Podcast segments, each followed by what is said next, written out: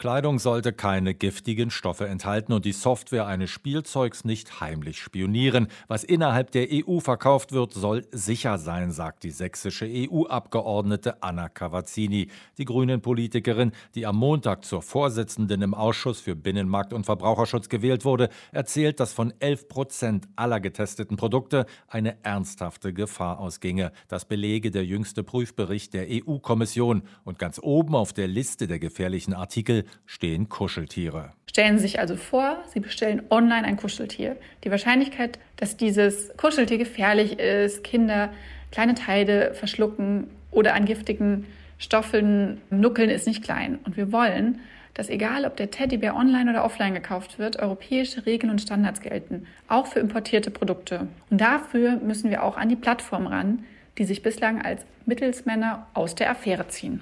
Die Plattformen sollen verantwortlich und haftbar sein für das, was bei ihnen verkauft wird. Außerdem müssen die Online-Märkte wissen, wer der Verkäufer ist, damit der Kunde, wenn nötig, seine Garantieansprüche geltend machen kann. Das ist ein wichtiger Aspekt in dem Initiativbericht, den die Thüringer EU-Abgeordnete Marion Walzmann mit ihrem Team erarbeitet hat. Ein anderer Punkt darin ist der Datenschutz oder die Möglichkeit, dass ein Produkt unbefugt manipuliert wird und möglicherweise Schaden verursacht.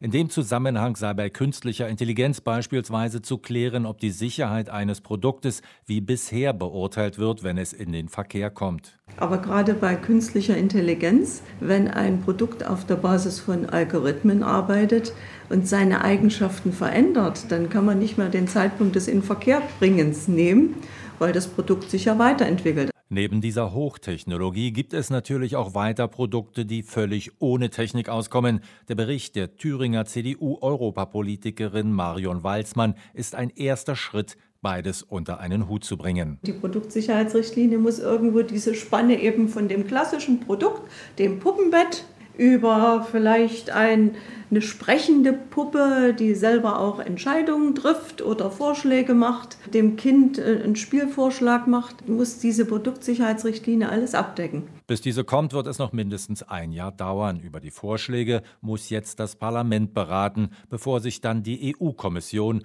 sowie die Staats- und Regierungschefs der 27 Mitgliedsländer damit befassen.